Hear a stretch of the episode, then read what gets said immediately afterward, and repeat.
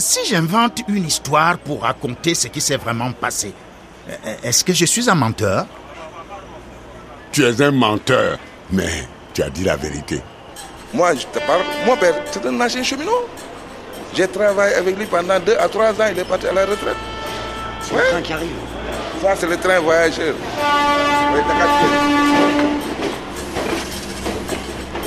Premier roman, Simon de Creuse, Vladimir Cagnolari. Bonjour et bienvenue dans cette émission qui marie les romans et la vie, les lectures et les reportages. Elle s'appelle Comme un roman et chaque semaine, je vous propose un nouveau voyage. Ça va bien? Ça va, ça va? Bien, bien, bien. Merci, merci. Ça, c'est le train qui roule entre Dakar et Thiès. Il y avait, avant, il y avait deux trains. Maintenant, avec euh, la situation, il n'y a qu'un seul train. Les gens que tu vois ici, fils de cheminot ou bien cousins, neveux, on connaît que le train. Nous, nos pères, nos arrière-pères, tout ça. Donc, le chemin de fer, fierté, nous, les Thiessois. Dans une quinzaine de jours, le Sénégal fêtera son indépendance. Et dans un mois et demi, ce sera le tour du Mali. C'est l'occasion de revenir sur un des traits d'union qui lie aujourd'hui encore les deux pays, la grande ligne de chemin de fer Dakar-Bamako. Dans cette épopée plus que centenaire, je vous propose de nous arrêter sur un moment clé, un moment symbole, la grande grève de 1947-48. Cette grève, elle concernait alors les 20 000 cheminots du réseau ferré de l'Afrique occidentale française, mais ceux qui la menèrent jusqu'au bout, les irréductibles, furent bien les hommes et les femmes qui arrêtèrent de Dakar à Bamako la fumée de la savane. La fumée de la savane, c'était comme ça que les doyens appelaient encore le train. Cet événement fondateur, le romancier Ousmane Samben l'a raconté dans son livre Les bouts de bois de Dieu, Bamti Yamial, paru en 1960. Alors vous allez me dire, c'est une vieille histoire, mais, mais en fait pas tant que ça. Pourquoi? Parce que d'abord, cette vieille histoire a laissé des traces, un héritage, une culture même dans le monde des cheminots, que ce soit à Dakar, à Thiès ou bien à Bamako. Et aussi parce que les aléas politiques et économiques de ces dernières années ont ravivé des questions qui déjà se posaient au personnage de Samben il y a plus de 50 ans. Alors retour en arrière dans les premières pages de son roman. Nous sommes à Bamako en 1947 et les cheminots s'apprêtent à voter la grève. Celui qui prend la parole s'appelle Mamadou Keïta l'un des doyens qui assista à la pose des rails. Nous avons notre métier, mais il ne nous rapporte pas ce qu'il devrait. On nous vole. Il n'y a plus de différence entre les bêtes et nous, tant nos salaires sont bas. Voilà des années, ceux de Thiers sont débrayés et ça s'est soldé par des morts. Des morts de notre côté. Et voici que cela recommence. En ce moment même, de Koulikoro à Dakar ont lieu des réunions pareilles à celle-ci. Des hommes sont venus avant moi sur cette tribune. D'autres vont suivre. Êtes-vous prêts à déclencher la grève, oui ou non? Mais avant, il faut réfléchir. Tiemoko de la salle lui coupa la parole. C'est nous qui faisons le boulot rugit-il. Et c'est le même que celui des Blancs. Alors, pourquoi ont-ils le droit de gagner plus? Parce qu'ils sont des Blancs? On nous dit que nous avons les mêmes droits. Mais ce sont des mensonges, rien que des mensonges. La machine que nous faisons marcher, la machine, elle, dit la vérité. Elle ne connaît ni homme blanc, ni homme noir. Il ne sert à rien de contempler nos feuilles de paye et de dire que nos salaires sont insuffisants. Si nous voulons vivre décemment, il faut lutter. Oui, la grève. Oui, la, grève. La grève. Bamako, Dakar et Thiès. C'étaient les trois grandes ferroviaires de la ligne qui finissait à Koulikoro, au bord du fleuve Niger. Thiès, la ville de gare, c'était le siège principal de la compagnie des chemins de fer. De la ville partaient les trains qui reliaient Dakar à Saint-Louis et de Dakar à Caille, puis bien sûr jusqu'au Mali, à Bamako. Le cœur de l'histoire des cheminots y bat encore. Et même si l'âge d'or du train semble aujourd'hui bien révolu, les traces de l'ancien temps ont été rassemblées dans un musée, le musée régional de Thiès, dans un pavillon dédié à l'histoire du rail. Celui qui en a eu l'idée en est depuis 2006 le conservateur, et il s'appelle Fadel Thiam. Euh, nous, dans le cadre de la mise en place de ce pavillon du rail, euh, j'ai eu à sillonner toutes les gares, de Thiès jusqu'à Kidira, en fait faire les collectes des objets, des archives. Et aussi, les, spontanément, beaucoup de cheminots ont, décidé de mettre à nos dispositions leurs archives, etc., des photographies anciennes, etc. Et ils ont accepté aussi de témoigner. Donc tout cela a été recueilli par le musée et a été également, les archives ont été numérisées également. Sans plus attendre, je vous propose qu'on passe les dernières marches et qu'on rentre dans le pavillon.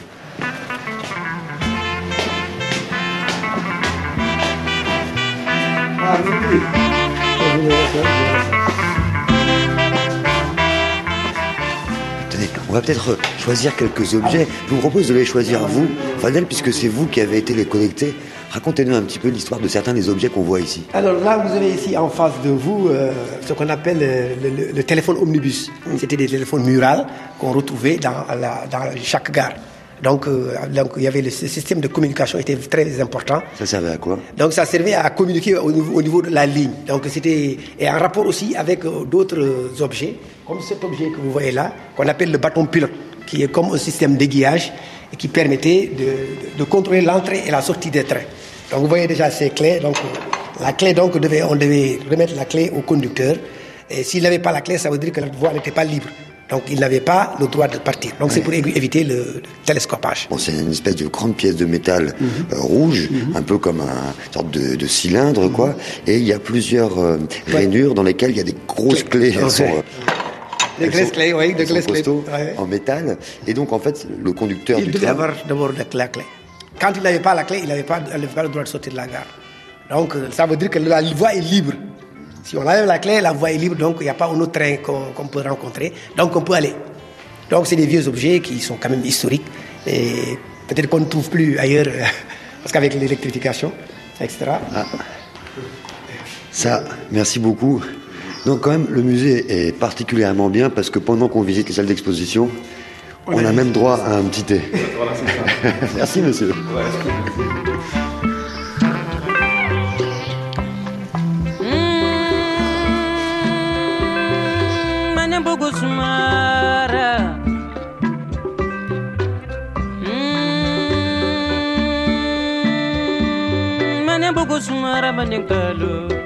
Dans son musée, Fadel Thiam m'arrête devant un panneau consacré à la grève de 1947. Les, les, ouvriers, de plus en plus, ont été conscients de leur force.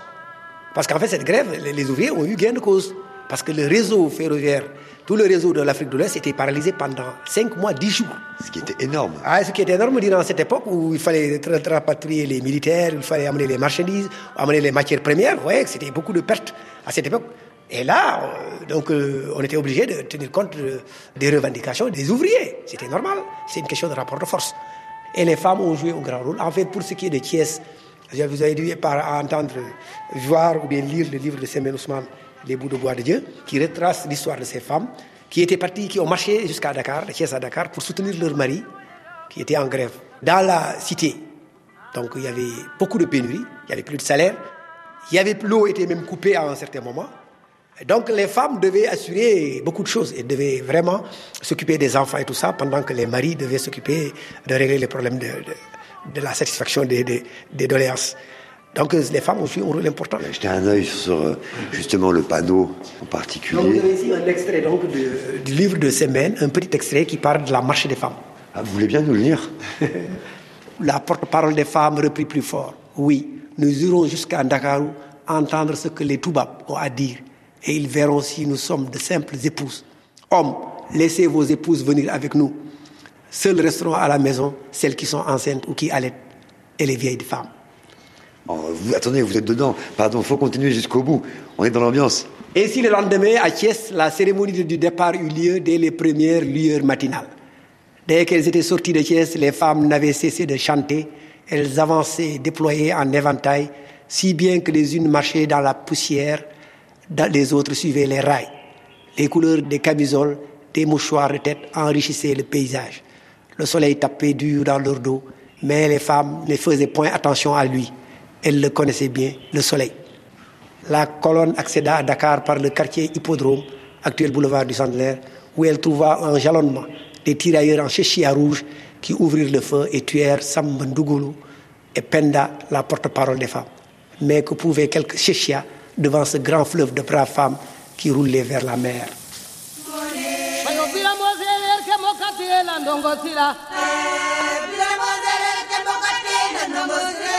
Et les femmes, elles eurent un rôle crucial dans cette grève.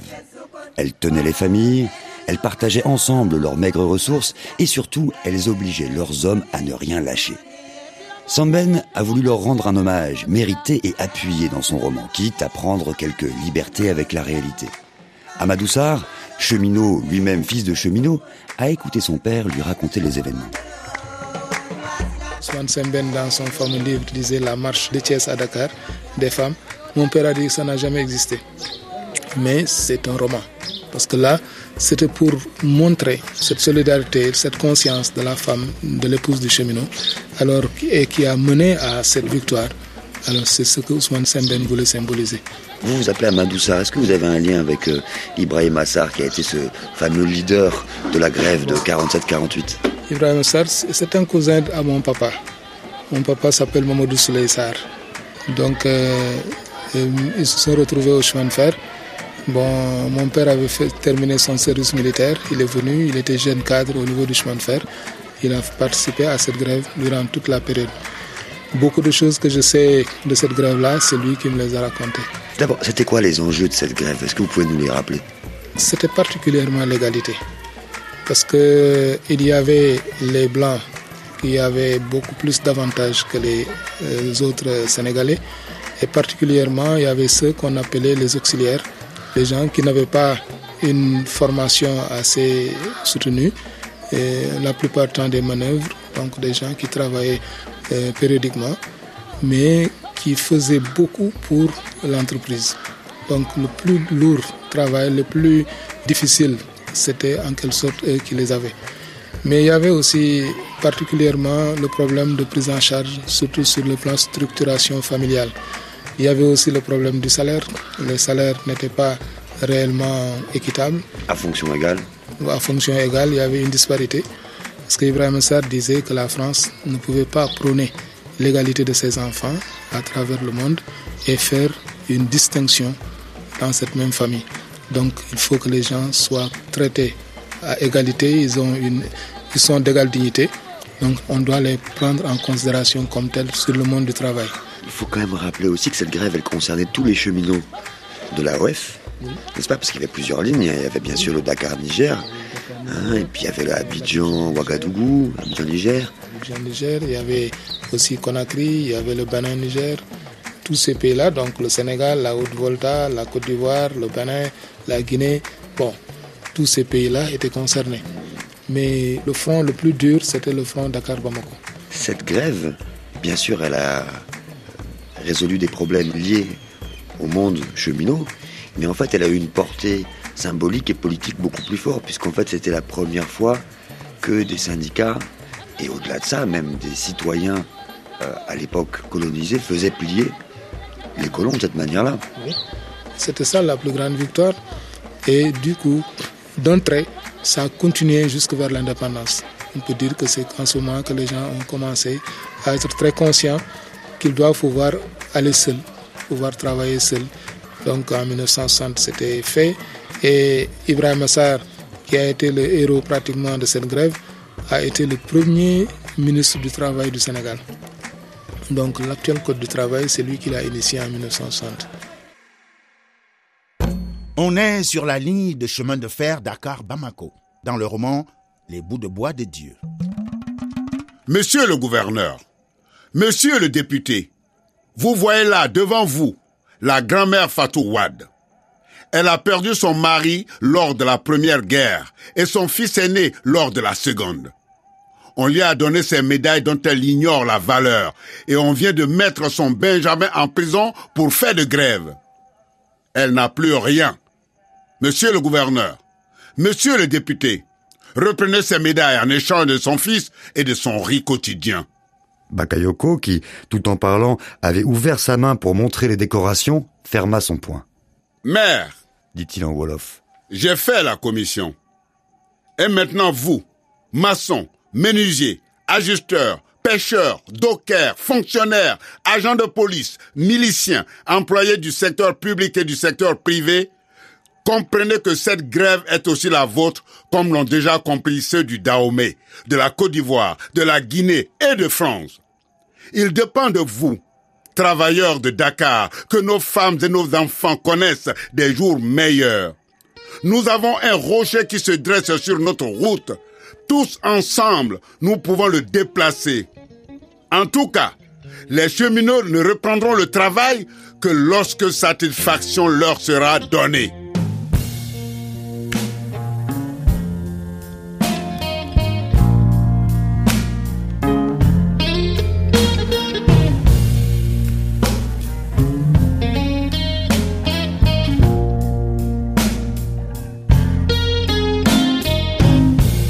Ibrahim Assar, leader syndical et héros de la grande grève victorieuse des cheminots en 47-48, s'appelle Ibrahima Bakayoko dans le roman de Samben. Dans le livre, il n'est pas sénégalais mais malien, et ce petit changement montre sans doute que, pour Samben, de Bamako à Dakar, l'origine importait peu quand il s'agissait de lutter pour l'égalité. D'ailleurs, après leur indépendance respective, les deux pays qui ont nationalisé les chemins de fer seront confrontés aux mêmes difficultés. La crise économique des années 80, les États contraints de se désengager et qui donc n'investissent plus dans le train, et puis, par-dessus le marché, la dévaluation du franc CFA qui fait exploser la dette des compagnies de chemin de fer et rend hors de prix les pièces détachées importées de l'étranger. Les années passant, de Dakar à Bamako, le rail souffre, et les cheminots aussi. La Banque mondiale leur impose alors son remède de cheval. Vous savez, le rail est trop lourd, il faut s'en alléger, et donc privatiser. Alors en 2003, le Sénégal et le Mali donnent la concession du chemin de fer à la société Transrail, dont l'actionnaire majoritaire est canadien. Les grèves pour l'empêcher n'y feront rien. Quatre ans plus tard, nous voici à Bamako. Les trains se sont fait plus rares et les cheminots qui avaient fait grève contre la privatisation sont amers. Comme ces deux messieurs, croisés en 2007 sur le quai de la gare. Oui, je suis cheminot. Vous êtes cheminot depuis combien de temps? Perdre deux décennies. Hein. Et votre collègue aussi Oui. Bah oui, je suis cheminot. Nous sommes tous deux conducteurs de train. Dites-moi un peu, je sais que la situation du chemin de fer a beaucoup changé ces dernières années.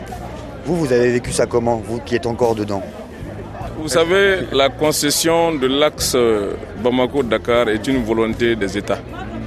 C'est une pression internationale. Donc, euh, À privatiser, vous voulez dire? absolument, nous sommes obligés d'accepter la règle du jeu. Donc ce chemin de fer a été concédé depuis le 1er octobre 2003. On s'attendait à un miracle.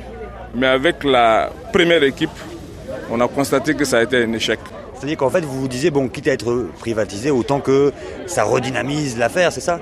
Ça devrait être redynamisé. Le trafic marchandises a été redynamisé. Mais les voyageurs ne sont pas dans le confort, conformément à ce qu'on attendait, parce que le concessionnaire n'a pas pris le volet voyageur en charge comme la population s'attendait. Nous, chez nous, en Afrique, le social prédomine. Vous savez, les Occidentaux, ils ne voient que leur intérêt, l'argent. Est-ce que c'est les businessmen occidentaux ou c'est en général tous les businessmen Mais du monde dès lors business- qui voient l'argent? Tous les businessmen du monde. Merci pour savez, tous les businessmen du monde. Et donc concrètement, ça veut dire qu'il n'y a pas eu du tout d'amélioration, voire ça a empiré pour les voyageurs?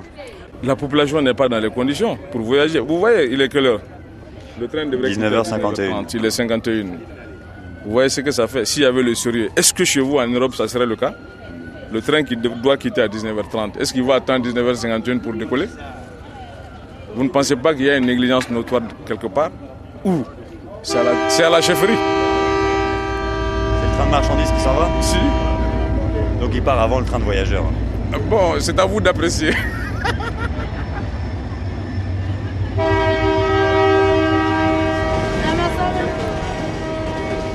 Ouais, les marchandises circulent mieux que les hommes, et c'est tout le problème de notre époque. C'était aussi le cas à l'époque coloniale. Oui, puisqu'une des vocations premières de la construction des chemins de fer était, après la conquête, de faire sortir les matières premières vers les ports de la côte, direction l'Europe. En 2003, la privatisation a privé les États de leur souveraineté et a dépouillé les cheminots de leur outil de travail. C'est là que l'affaire allait se gâter. On en reparle dans quelques minutes, juste après les infos sur RFI. Dakar, Thiès, Bamako. Comme un roman vous emmène en voyage dans les livres et dans la vie. Bonsoir, chef. Donc là, c'est la cabine de pilotage, quoi. C'est ça, oui. Donc là, en ce moment, vous faites quoi exactement? Bon, nous, il s'agit de conduire les trains. Ce soir, je vais à Caille. Mais aujourd'hui, nous sommes en retard. Hein. On est en retard, ouais. Pourquoi? Il y a un train qui est parti. Il faut attention au cantonnement avant de partir. On est obligé d'attendre qu'il soit arrivé Cathy à Cathy, c'est la prochaine escale. Ici, la, la prochaine gare. Donc, là, à Cathy maintenant, on pourrait laisser partir les trains. Mais jusqu'ici, on n'a pas fini de préparer les trains. Ah, on est obligé de laisser passer le train de marchandises avant de faire les manœuvres, c'est-à-dire attacher les wagons. Pour, pour éviter les, les, les, les russes de- d'accrochage. Maintenant, on va essayer de rassembler les trains et wagons. Et puis, après ça, je pense qu'on pourrait démarrer. Comme un roman. Simon de Creuse, Vladimir Cagnolari. Comme un roman seconde partie, on continue notre voyage dans le train, le train de l'histoire, comme disait notre ami le regretté C12 Ombra. Et ce train, celui qui nous occupe aujourd'hui, c'est celui de la ligne Dakar-Bamako.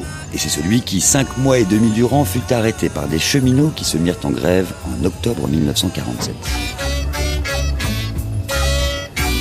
Ousmane Samben a raconté leur histoire dans un magnifique roman, Les bouts de bois de Dieu, paru en 1960, l'année même de l'indépendance.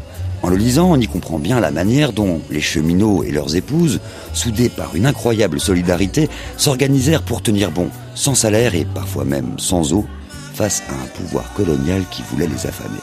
Cette si longue grève fit de Thiès une ville fantôme, hantée par l'attente et par la faim, et puis hantée par ce qui reste quand il ne reste plus rien, par la dignité de ses habitants.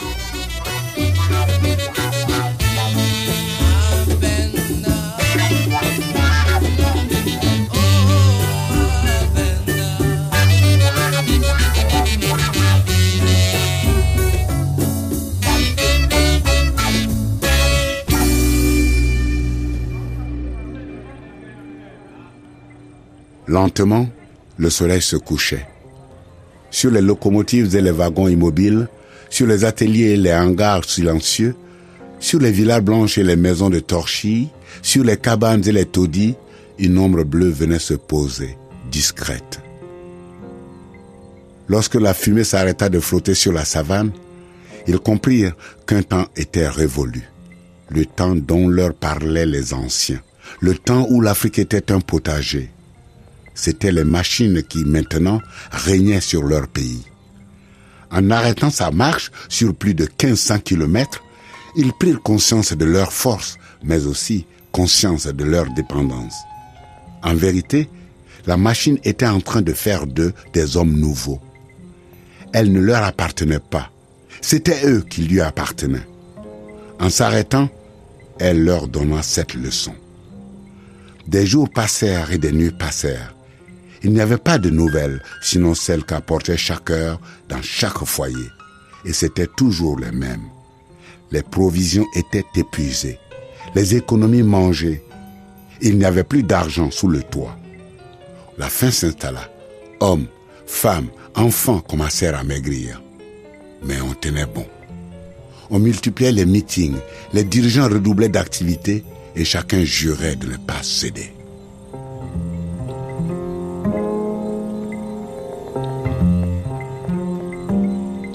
On est sur la ligne de chemin de fer Dakar-Bamako, dans le roman Les bouts de bois de Dieu.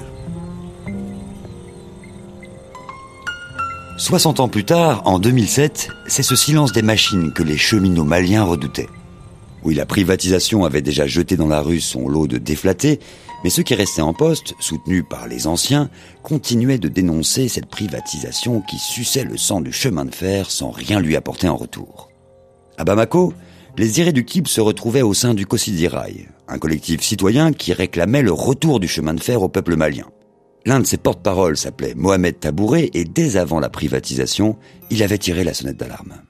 Le premier danger était que on allait voir privatiser le fruit de 40 années d'expérience en matière d'industrialisation en termes de chemin de fer. Vous avez eu, en ce qui nous concerne ici, 618 licenciements qui a fait partir les principaux ingénieurs, la principale expertise technique accumulée depuis l'indépendance, perdue d'un coup. Et euh, ça s'accompagnait les licenciements de fermeture de gares. 26 gares fermées sur 36, vous imaginez ce que ça représente comme désastre. Ça s'est très concrètement traduit par l'arrêt de l'activité économique de toute une région du pays. C'est les femmes qui ont dit ici, avant, avec le passage du temps, nous arrivions à obtenir environ dans la journée à peu près 3000 à 3500 francs CFA avec le nombre de passages de train en semaine. En vendant des choses, quoi. C'est deux trains par jour. Un quitte à Boko, l'autre quitte à Kai, ils se croisent à Tukuto. Donc maintenant, ça a oublié d'alimenter les- toutes les gares, les 36 gares. Et à ce moment-là, ils gagnaient ces sommes-là et ils arrivaient à assurer les frais d'entretien des familles. Ils payaient les frais scolaires des enfants, ils faisaient à manger, ils arrivaient à faire vivre les familles. Avec les fermetures de gares, ce n'est plus possible. Voilà concrètement comment en fait la vie était attaquée par cette concession le long du rail.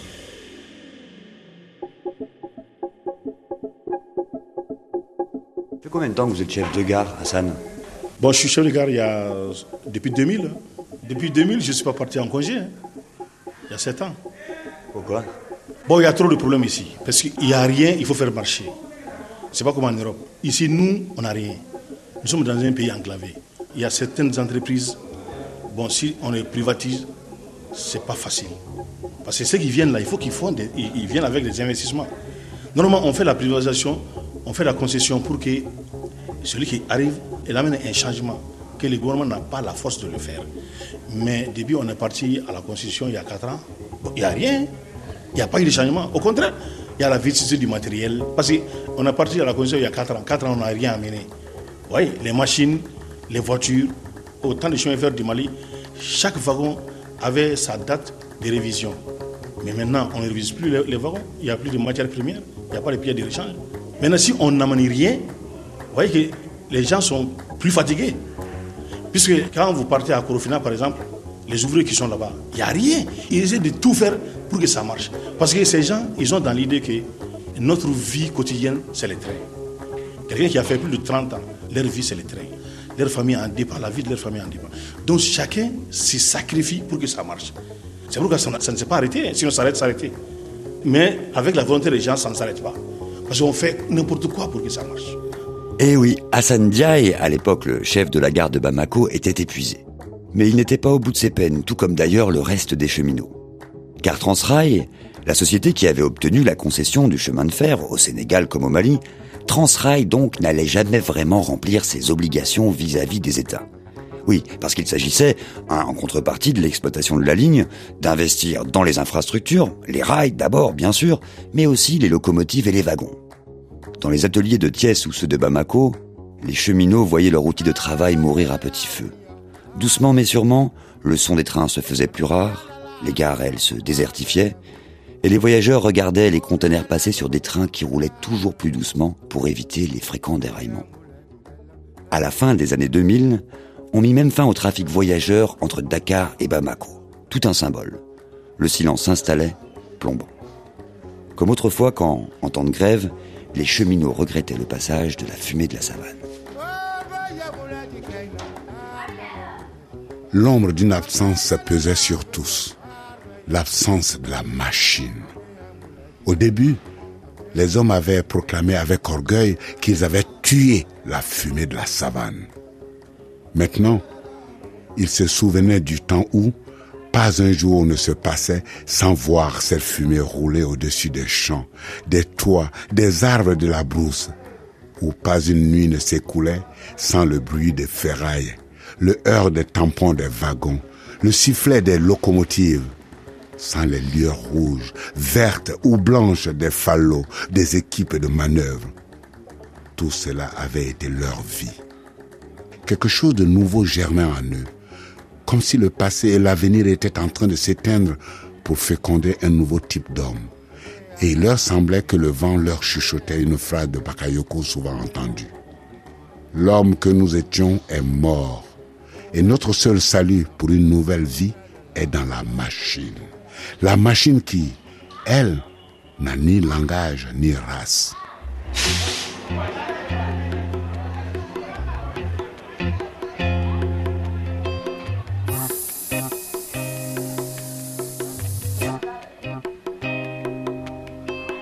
Là, sihamba ngamalahle sivele dala kubaye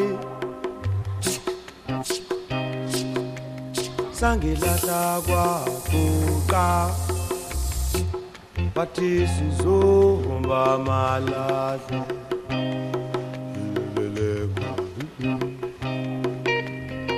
sitimela sihambanga malahle sibele dala kupaye sa ilasakwa kuka helele bathi sizohomba malahle.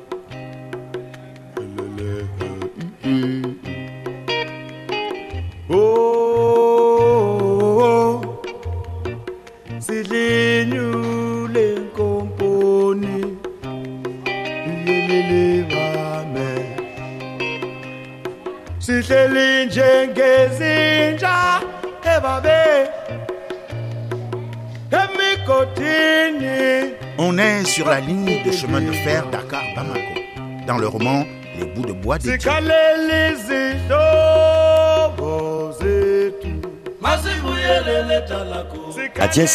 en janvier 2016, Mambala Dieng, mécanicien, attendait lui aussi le retour du train. Sa machine, sa locomotive avait donné des signes de faiblesse en route et il avait dû rebrousser chemin pour pouvoir la faire réparer en laissant son convoi du coup dans une gare lointaine. Il était là et il attendait depuis trois jours que sa machine soit enfin prête pour pouvoir repartir. Sur le quai, à l'arrivée du petit train quotidien qui arrive de Dakar, il se désolait de la situation du rail. La rotation des trains a beaucoup diminué. Parce qu'au temps de SNCS, on avait. La Société nationale des chemins de fer sénégalaise. Les chemins de fer, vraiment, ça marchait parce qu'il y avait plusieurs trains. Il y avait des trains de voyageurs, des trains phosphate, il y avait les trains de marchandises. Et là, le trafic était vraiment intense. Depuis qu'on a arrêté tout ce trafic-là, c'est ça qui fait vraiment beaucoup de chômage au niveau du pays. Et puis, bon, actuellement, bon, tu as vu, ici, il y avait beaucoup de wagons. Il y avait beaucoup de wagons. Tu ne pouvais même pas regarder ici. Mais actuellement, on n'a plus de wagons. Tout ça, presque, ce sont des épaves. Donc vous, aujourd'hui, vous continuez quand même, vous conduisez quel train? Moi, je conduis actuellement les trains, les machines euh, GM. C'est ça qui existe présentement au niveau des chemins de fer. Il n'y a que les GM qui existent. C'est le nom des locomotives, quoi. Les, locomo- les locomotives. C'est ça qu'on est en train de travailler pour faire transporter le marchandise. Il y avait 14 machines. 14 machines en tout. Mais maintenant, on se retrouve avec 4. Les machines ne sont pas fiables, ils ont beaucoup de problèmes. Les gens de l'atelier, ils n'ont plus rien à mettre là-dedans parce qu'ils n'ont pas de pièces, ils n'ont pas de... Tu vois, ils sont en train de débrouiller pour faire marcher les machines, mais il y a un problème de machine qui se pose au niveau des champs de fer. Oui, il y avait un fond de tristesse chez les cheminots à voir ce que ce patrimoine était devenu. Oui, parce qu'il s'agissait bien d'un patrimoine appartenant à tout un peuple et même à deux nations, le Mali et le Sénégal. Imposé par la force au temps colonial et ensuite retourné par les Africains contre leurs patrons, le chemin de fer avait ouvert la voie à la possibilité de l'indépendance. Oui, et il était devenu depuis lors un instrument de souveraineté. Mais la concession forcée du rail à des capitaux étrangers ramenait le pays loin en arrière, dans ce passé qui maintenant revenait pour s'inviter dans le présent. Où était la souveraineté si on fermait les gares, si on oubliait les voyageurs, si on épuisait la bête sans se soucier de son futur? Est-ce qu'on peut demander à des privés d'avoir comme souci premier l'avenir du pays? Au début des années 2000, on retrouvait, comme à l'époque coloniale, le face-à-face patron blanc et employé noir, européens et africains qui rappelaient de mauvais souvenirs. Ce déclin du rail faisait ressortir l'injustice faite aux cheminots. Lors de la grève de 47, et dans le roman de Samben c'est la même chose, ceux qu'on appelait les auxiliaires, très nombreux dans les chemins de fer, réclamaient à l'époque un véritable statut, moins essentiellement révocable et précaire, hein, comme on disait alors. Après l'indépendance, les gouvernements continuèrent d'employer cette main-d'œuvre corvéable à merci. Et c'est donc elle qui fut la première victime des plans sociaux des années 2000. Monsieur Conte fait partie des cantonniers de Thiès qu'on a licenciés. Et il n'a toujours pas digéré la manière dont on l'a, comme on dit, remercié. Et vous, monsieur Conte, vous avez fait combien de temps au chemin de fer? Bon, presque 20 ans. Hein. 20 ans 20 ans, hein. 20, 25 ans. Qu'est-ce que vous faisiez? Mais comme temporaire. Hein. Comme temporaire Comme temporaire, je n'ai jamais été embauché. Hein. 25 ans comme temporaire Ça fait long comme temporaire. Oui, très longtemps même. Comment ça se fait? Ah, Je ne sais pas la raison pour laquelle je suis un dossier au tribunal. Hmm. Euh, vous savez, lors de la privatisation, bon, on nous a déflatés en tant que temporaire. Mais par rapport à cette situation, on ne nous a rien donné. On nous a déplacés comme ça, avec une maudite somme de 100 000 francs. 100 000 francs, ça fait 150 euros. C'est toi, c'est lui qui, qui, qui, qui, fait 20 ans, 25 ans de service. C'est regrettable. Bon, vous savez, au niveau des temporaires ici au Sénégal, particulièrement au chemin, au chemin d'affaires, tu n'as pas de bulletin de salaire. La fin du mois, tu signes, on te donne une maudite somme de 30 à 40 000 francs. Mais si tu sors, tu sens qu'on t'a payé, mais tu ne peux pas donner des justifications parce que tu n'as pas de bulletin. Mais le chemin de fer, il a son, son état qui montre qu'il t'a payé. Mais en contrepartie, toi, tu n'as rien à justifier. Tu as de l'argent, mais tu ne peux pas justifier qu'on m'a payé. Tu n'as pas de bulletin, tu n'as rien. Alors, comment vous allez faire pour prouver ça? Ah, Nous avons des gymnastiques à faire. Moi, je suis garde de ligne. Euh, c'est des appellations. Mais les gardes ici, tu vois, les gars, on les appelle les, les, les cantonniers. C'est vous qui vraiment surveillez la voie Justement. quand elle est envahie par les herbes, même Justement. on enlève ça? Mais, mais c'est très important parce que un, un cantonnier, euh, ici au Sénégal, on te donne 5 km de voie. C'est ta responsabilité. Donc, on ne peut pas dire que tu es un manœuvre, c'est pas possible. Un manœuvre, c'est quelqu'un qui connaît rien. On lui dit donne-moi ceci, il prend ça, il vous donne ça. Mais un cantonnier, tu lui donnes 5 km de voie sous sa responsabilité. Un train voyageur, un train, marchandise qui, qui- qui- un train marchandise qui quitte Dakar avec 100 millions de marchandises, valeur de 100 millions, c'est toi qui le convoies. Donc tu, n'es pas un temporaire. Ça veut dire que vous, tous les jours, vous parcouriez toute la voie, aller-retour Matin et soir. Tu couvres le premier train le matin, tu couvres encore le, le soir le premier train. C'est que ce que je te dis, que c'est c'était un choix. On aimait le chemin de fer. Parce que euh, nous sommes des cheminots, on est nés cheminots, nos parents sont des cheminots, on connaît que le chemin de fer. On a l'amour, notre choix c'est le chemin de fer. Bon. Et jusqu'à présent, on est là. C'est ça.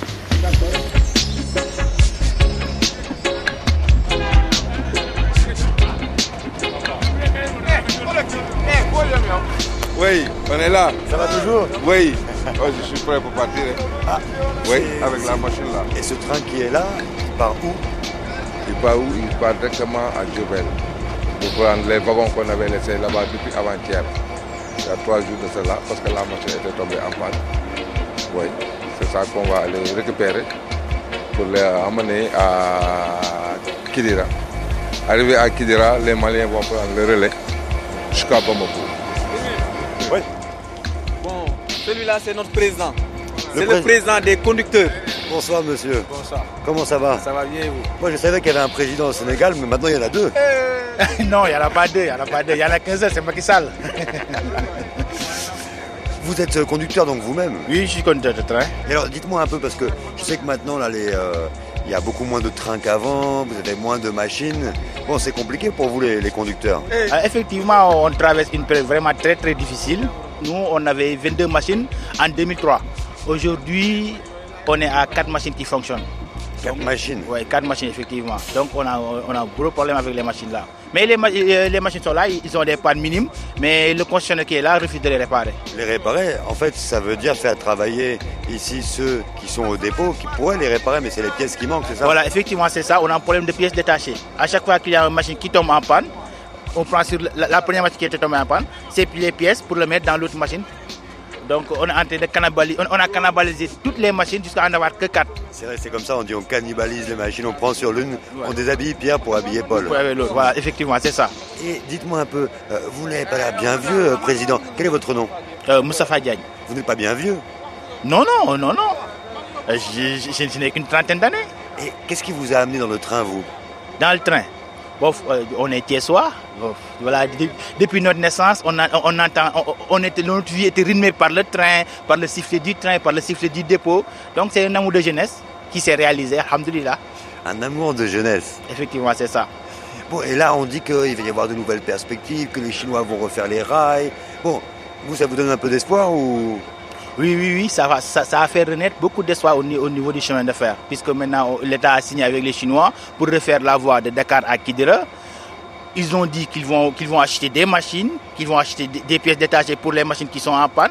Donc l'espoir est en train de renaître, mais il peut débuter cela que le 7 mars. Le problème qui se pose en ce moment, c'est entre euh, aujourd'hui, là maintenant, et le 7 mars, comment on va faire pour vivre? C'est ça le- problème aujourd'hui. Mais au moins, il y, y a de l'espoir qu'il y aura vraiment un léger mieux au moins, en attendant de voir mieux. Président Moustapha, cette machine-là, elle va partir quand?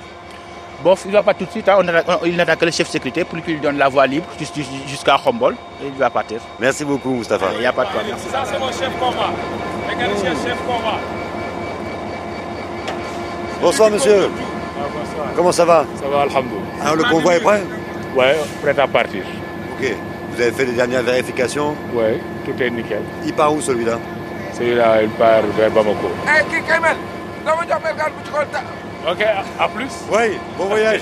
On est sur la ligne de chemin de fer Dakar-Bamako. Salut, Mambala. À bientôt. D'accord, Inch'Allah. Dans le roman Les bouts de bois de Dieu. C'est à ce moment-là qu'un coup de sifflet qui semblait fondre de l'horizon sur la ville déchira le silence. Conduit à une allure folle par Timoko, le Dakar-Niger entra en gare et vint s'arrêter à l'embranchement de la voie Soudan-Saint-Louis, d'où les aiguilleurs avaient eu juste le temps de dégager le train de Kaolack.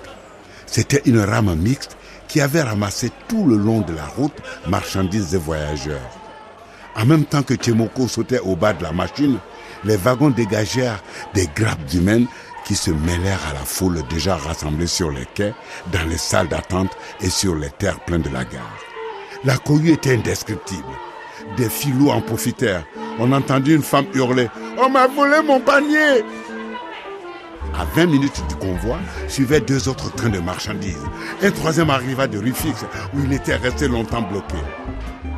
À pleine vapeur, les chauffeurs actionnèrent leurs sifflets en signe d'allégresse. On ne s'entendait plus.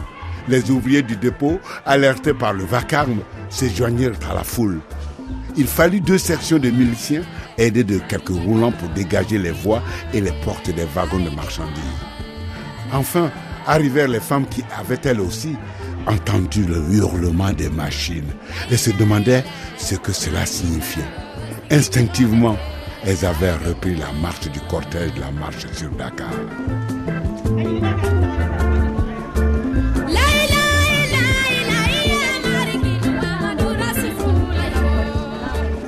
Bonjour. Bonjour. Vous appelez comment, monsieur Je m'appelle Salif Ndiaye, dit Voltaire Candide. Dit Voltaire Candide. Tiens, mais d'où vous vient ce nom-là Voltaire Candide, c'est un écrivain français, un poète si vous voulez. Alors j'ai étudié de ces textes et j'ai préféré ces textes. À l'école, on m'appelait Voltaire Candide. Et là, vous allez voyager je vais aller à Caille, dans la première région. Puis je prends le train pour aller à Caille puisque je vois que dans le train, j'observe les paysages et les villages qui sont en cours de route. C'est vraiment beau pour moi de voyager par le train. On a le temps de saluer les parents et puis on contemple bien le paysage et surtout si le train est dans les courbes. C'est très spectaculaire, c'est joli à voir. Plus qu'en voiture. En voiture, on voit tout ça aussi, non? Bon, en voiture, on roule quand on roule, c'est qu'on roule, il n'y a pas d'arrêt ni rien, on ne peut rien observer, euh, rien parler. On te demande tu as quitté de quel village ou bien de quelle ville à quelle ville, qu'est-ce que tu as vu, tu ne peux rien dire. Tu n'as pas eu de contact en route, alors que par la voie ferrée, il y a multitude de villages en route, alors on s'arrête, on cause euh, et puis on peut dire quelque chose. J'ai pris ce train multitude de fois puisque je suis un ancien fils de cheminot. À maintes reprises, depuis à bas âge, j'empruntais le train jusqu'à ce que mes cheveux ont commencé à blanchir.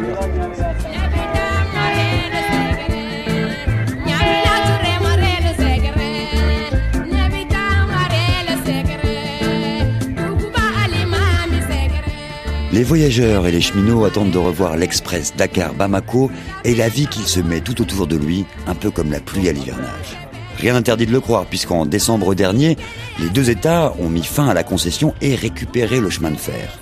Le même mois, le Mali et le Sénégal signaient un accord avec les Chinois pour refaire l'intégralité de la voie.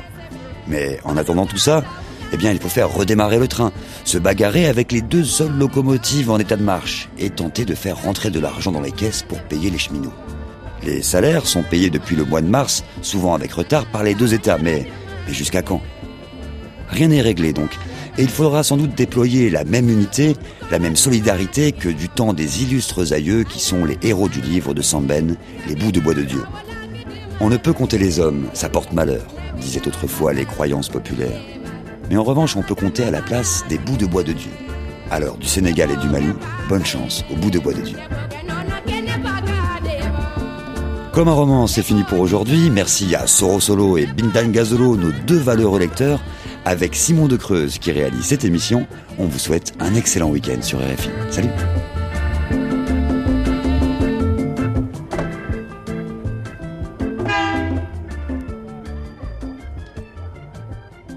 Mesdames et messieurs, cette émission s'achève par manque de piles. Et si le temps d'un